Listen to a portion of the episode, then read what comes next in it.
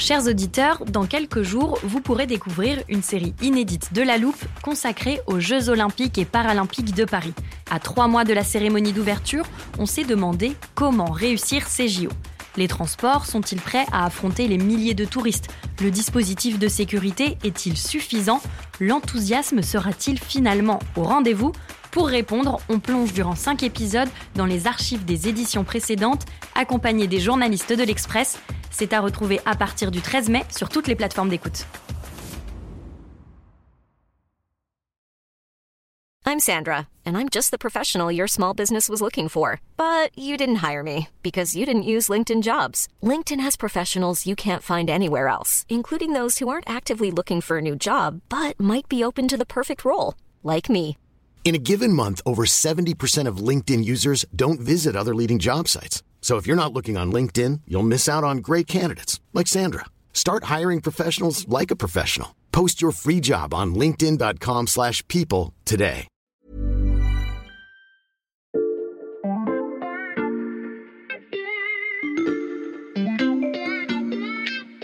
Salut, c'est Xavier Yvon. Nous sommes le mercredi 26 octobre 2022. Bienvenue dans La Loupe, le podcast quotidien de l'Express. Allez, venez, on va écouter l'info de plus près. Je ne vous apprends rien en vous disant qu'à la loupe, on a un léger penchant pour les séries ou les films d'anticipation et de science-fiction. C'est lié à notre tropisme sujet du futur, qu'il s'agisse de progrès de la médecine ou de technologies révolutionnaires comme l'informatique quantique. On vous a déjà diffusé des extraits de Ready Player One, de l'étrange histoire de Benjamin Button ou encore de Minority Report, mais en préparant cet épisode, je me suis rendu compte, et je vous avoue que j'ai été assez surpris, qu'on n'avait encore jamais parlé de la série Black Mirror. Pourtant, une dystopie qui imagine toutes les conséquences néfastes que pourrait causer notre addiction aux écrans, c'est difficile de faire plus loupesque, comme on dit entre nous. Suffit de regarder autour de nous Tout le monde est accro à ces trucs Et finalement, je suis plutôt content qu'on ait gardé cette référence-là pour aujourd'hui, car dans cet épisode, il sera question d'une compagnie d'assurance qui tente de s'immiscer dans les relations privées de ses clients au nom de leur santé, d'enfants qui apprennent l'histoire-géographie auprès d'une cendrillon plus vraie que nature, et de chauffeurs routiers massivement reconvertis en réparateurs de robots. Sauf qu'il ne s'agit plus de scénarios d'une série Netflix, mais de projections très sérieuses pour les années à venir. Elles sont signées Kai-Fu Lee, l'un des meilleurs spécialistes mondiaux de l'intelligence artificielle, et on a eu la chance de l'interroger à l'Express. Yeah, I'm, you know, ever since my childhood, I've been um, fascinated by very difficult, challenging problems. Que valent les prédictions de cet homme fasciné par les problèmes très compliqués et stimulants depuis sa plus tendre enfance? Et surtout, dessine-t-elle un univers aussi sombre que celui de certains épisodes de Black Mirror? Ce sont les questions que l'on passe à la loupe aujourd'hui.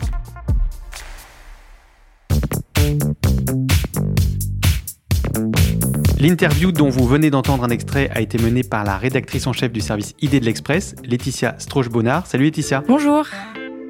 Tu as donc rencontré Kai Fouli pour l'Express. Est-ce que pour commencer, tu peux nous brosser un peu le portrait du personnage? Oui, alors Kai Fu Lee euh, est taïwanais d'origine. Mhm. Il a fait ses études aux États-Unis. euh, il a euh, fait son PhD notamment à Carnegie Mellon University.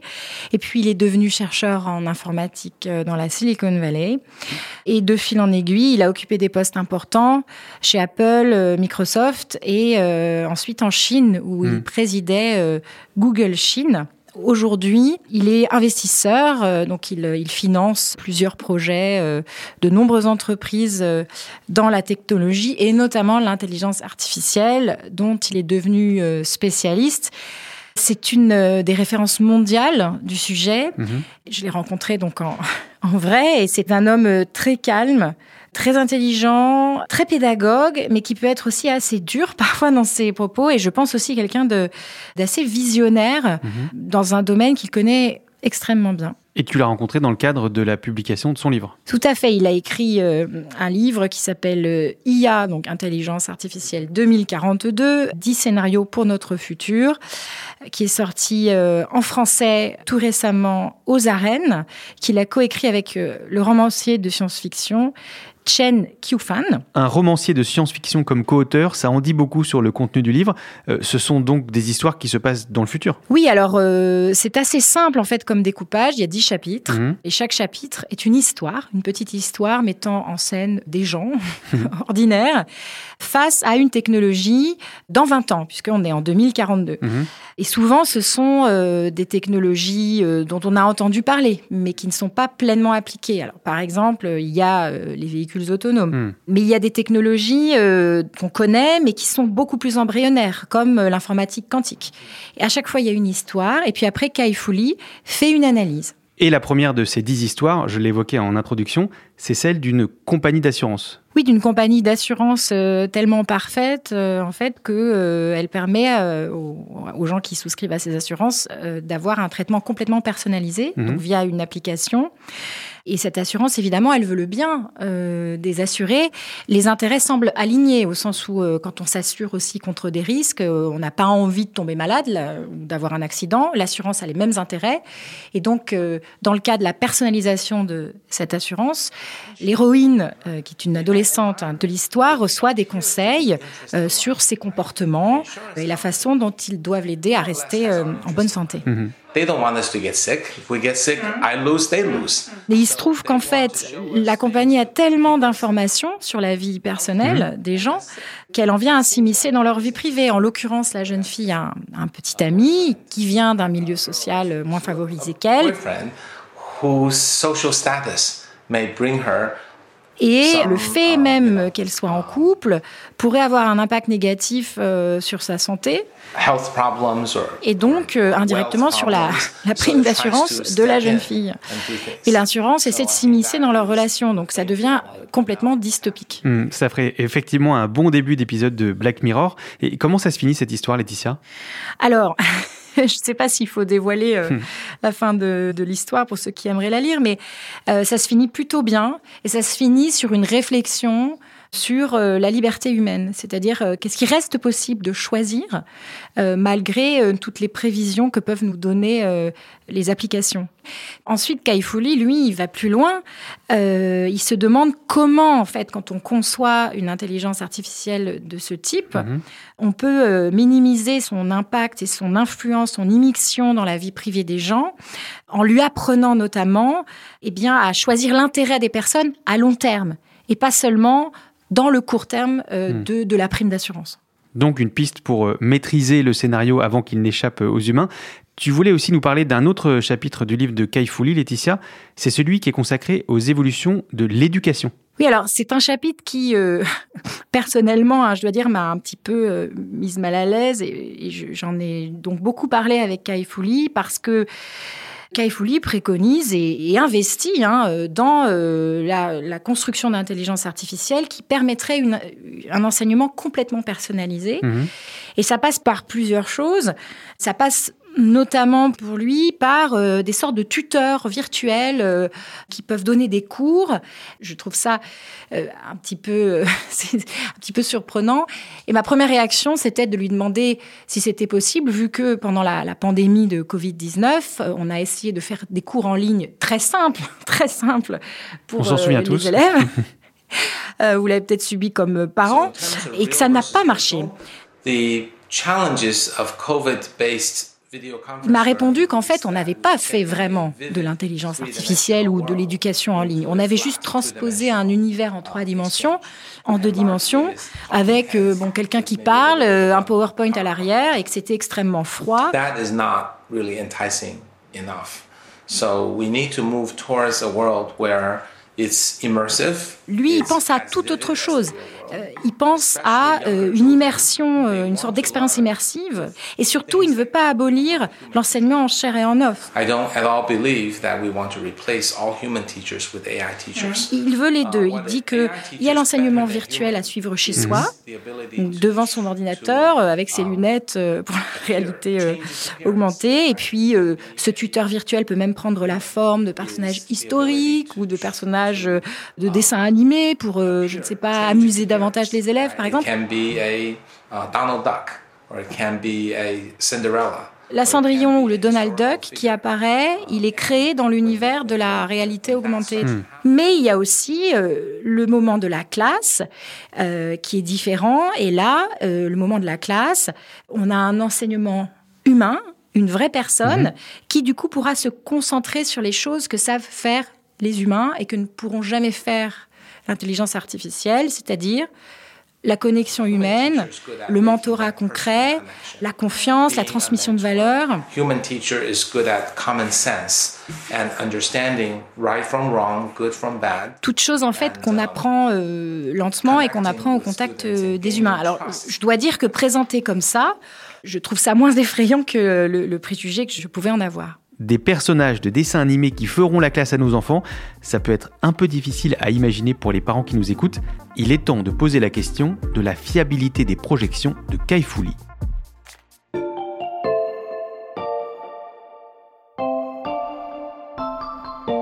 Uh, the way one can make predictions is you draw from trends and the trajectories. Laetitia, tu as demandé à Kai Lee comment il imaginait aussi précisément notre futur malgré le caractère imprévisible des progrès de l'intelligence artificielle. Et il t'a donc répondu que tout était une question de tendance et de trajectoire. Oui, parce que euh, moi j'étais un petit peu sceptique quand euh, on lit un livre qui nous parle de projection à 20 ans. Mhm. Enfin, en tout cas, moi, ma, mon- ma première réaction, c'est de me demander comment on peut faire ce genre de prévision. Alors je lui ai demandé, et évidemment, euh, il ne se laisse pas déstabiliser par ça, parce que c'est tout cela est très sérieux. En fait, il parle de technologies qui existent ou qu'on est sur le, le point de finaliser. Mhm. Il en regarde l'état actuel pour chacune et euh, il regarde la tendance passée. Et ensuite, il extrapole à partir de la tendance passée la tendance future. Et à ce moment-là, il peut commencer à euh, avoir une échelle temporelle pour un certain nombre de technologies, mais pas toutes. Mhm. In 5 years, 10 years, 15 years, it will match human capabilities. En fait, ça fonctionne euh, si on se fait une bonne idée à la fois du développement de la technologie, mais aussi de l'industrialisation et ensuite de la mise sur le marché. Parce qu'il faut absolument compter l'ensemble euh, de ces années. Quand il parle d'une, de l'adoption d'une technologie, il inclut euh, toutes ces étapes. Ça semble assez précis. Précis au point d'obtenir des projections à l'année près? Non, alors bien sûr, il peut y avoir des erreurs. Lui-même euh, admet qu'il a une démarche conservatrice, c'est-à-dire que dans les premiers chapitres, il est à 100% certain que la, la technologie va se produire dans moins de 20 ans. Donc la fameuse assurance personnalisée. Tout à fait. 100% certain. Et dans les chapitres suivants, il est plutôt à autour de 70% de certitude. The last three or four chapters, and maybe only 70% certain. Et peut-être en plus de 20 ans. Et donc là-dedans, par exemple, il y a euh, l'informatique quantique. Ensuite, il a même distingué les aires géographiques. C'est-à-dire que euh, pour les premiers chapitres, il prend des aires géographiques qui sont moins avancées technologiquement, donc euh, comme l'Inde ou le, le Nigeria en l'occurrence, et il termine par les plus avancées. Bon, il met la Chine en dernier et les États-Unis en avant-dernier. Et il m'a dit, voilà, euh, donc ça, je, je cite son chiffre, euh, les technologies dont il parle ont 80% de chances de se produire entre 5 et 25 ans. Après, euh, évidemment, il ne peut pas mentionner les technologies qui n'existent pas encore. Et ça, Mm. c'est important. Il y a toujours ce qu'on appelle des technologies de rupture. Lui-même, euh, d'ailleurs, m'a donné des exemples. C'est-à-dire que quand Internet est arrivé, les spécialistes étaient capables de prédire un certain nombre de technologies. Et Mm. lui-même euh, me dit, voilà, très modestement, j'aurais Mm. prévu bon, énormément de choses. Social network, Les réseaux sociaux, par exemple. Alors, avant les réseaux sociaux, évidemment, euh, le, le web, les pages web. Mais il me dit, je n'aurais pas prévu euh, Uber, par exemple. I probably would not have predicted Uber.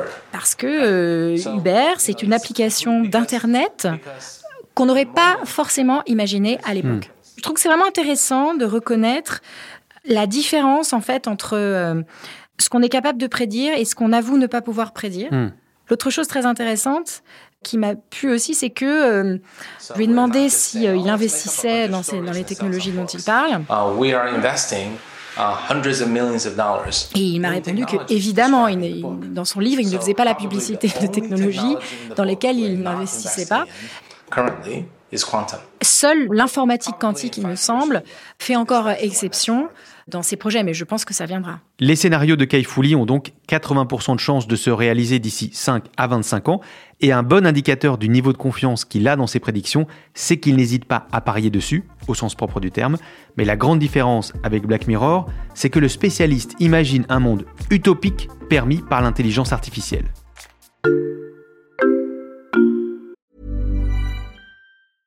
Hiring for your small business? If you're not looking for professionals on LinkedIn, you're looking in the wrong place. That's like looking for your car keys in a fish tank. LinkedIn helps you hire professionals you can't find anywhere else, even those who aren't actively searching for a new job but might be open to the perfect role. In a given month, over 70% of LinkedIn users don't even visit other leading job sites. So start looking in the right place. With LinkedIn, you can hire professionals like a professional. Post your free job on linkedin.com/people slash people today.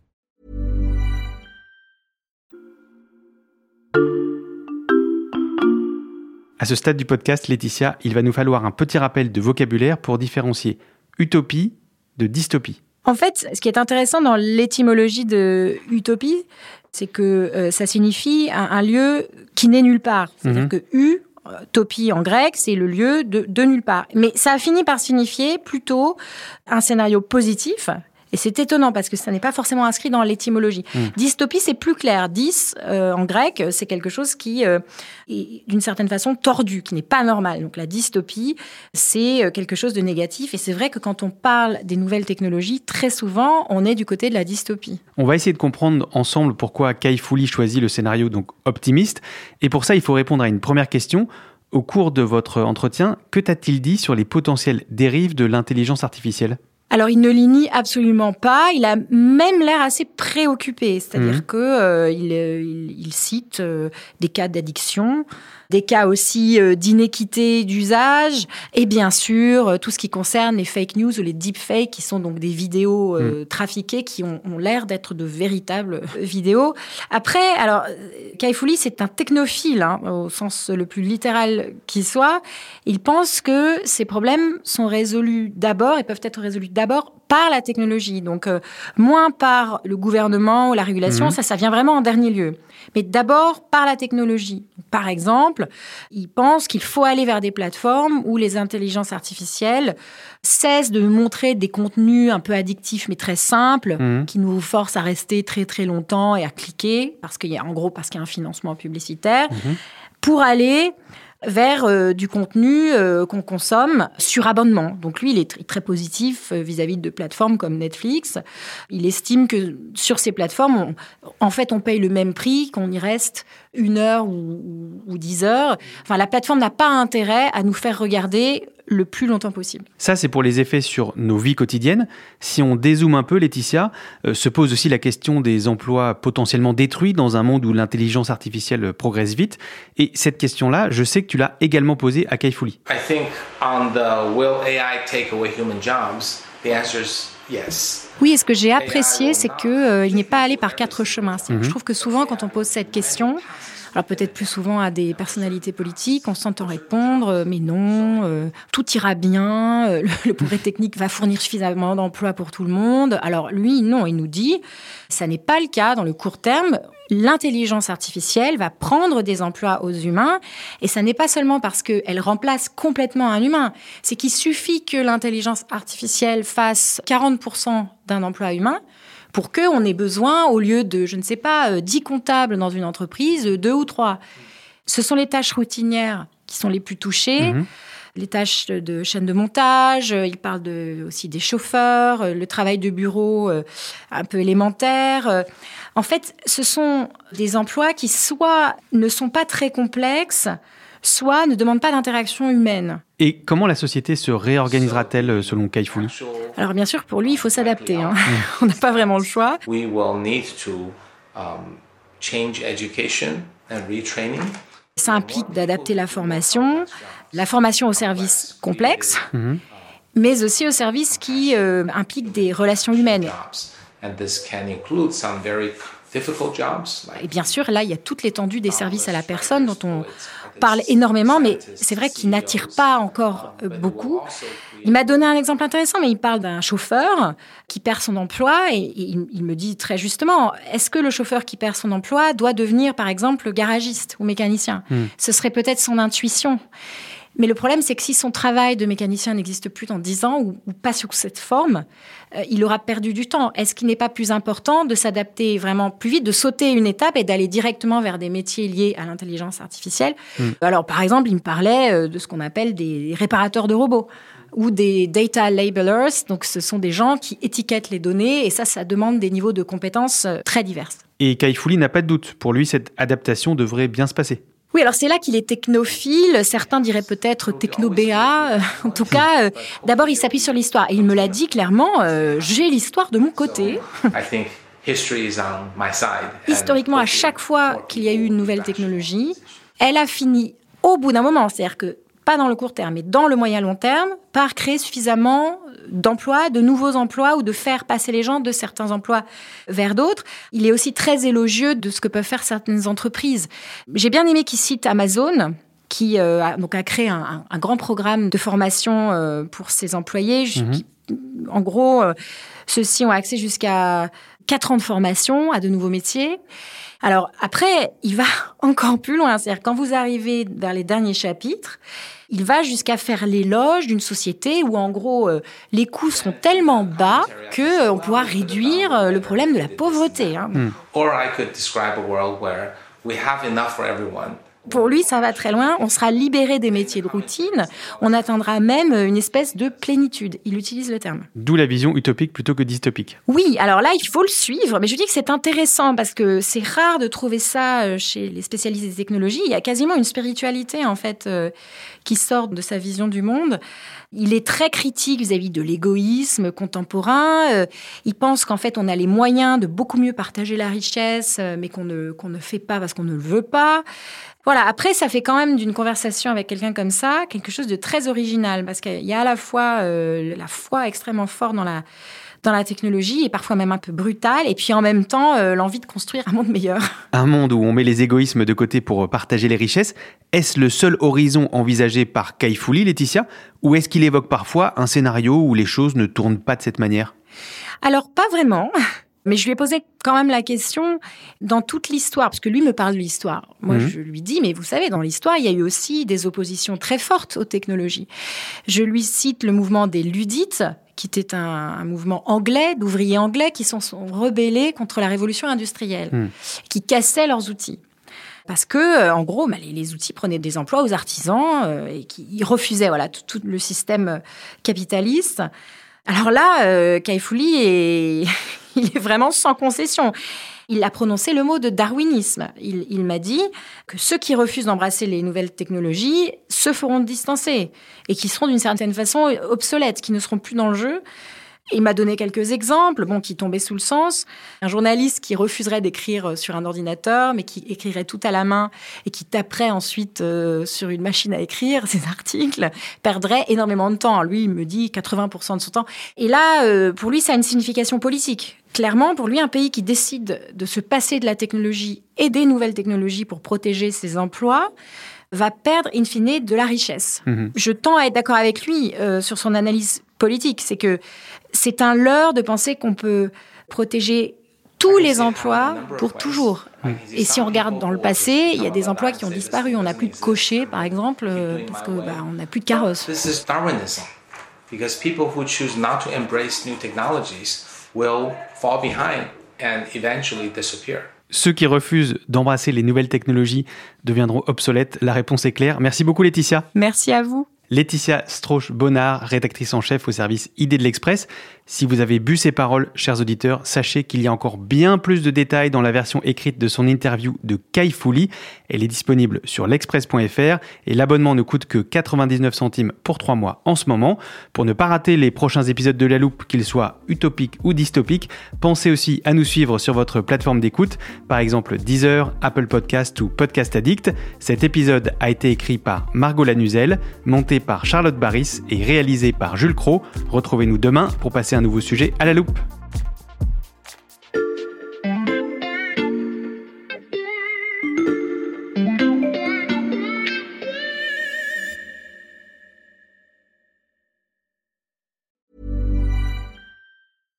Small details are big surfaces. Tight corners are odd shapes. Flat, rounded, textured or tall. Whatever your next project, there's a spray paint pattern that's just right. Because Rust new Custom Spray 5 in 1 gives you control with five different spray patterns. So you can tackle nooks, crannies, edges, and curves without worrying about drips, runs, uneven coverage, or anything else. Custom Spray 5 in 1. Only from Rust Normally, being a little extra might be a bit much, but not when it comes to healthcare. That's why United Healthcare's Health Protector Guard fixed indemnity insurance plans, underwritten by Golden Rule Insurance Company, supplement your primary plan so you manage out of pocket costs. Learn more at uh1.com.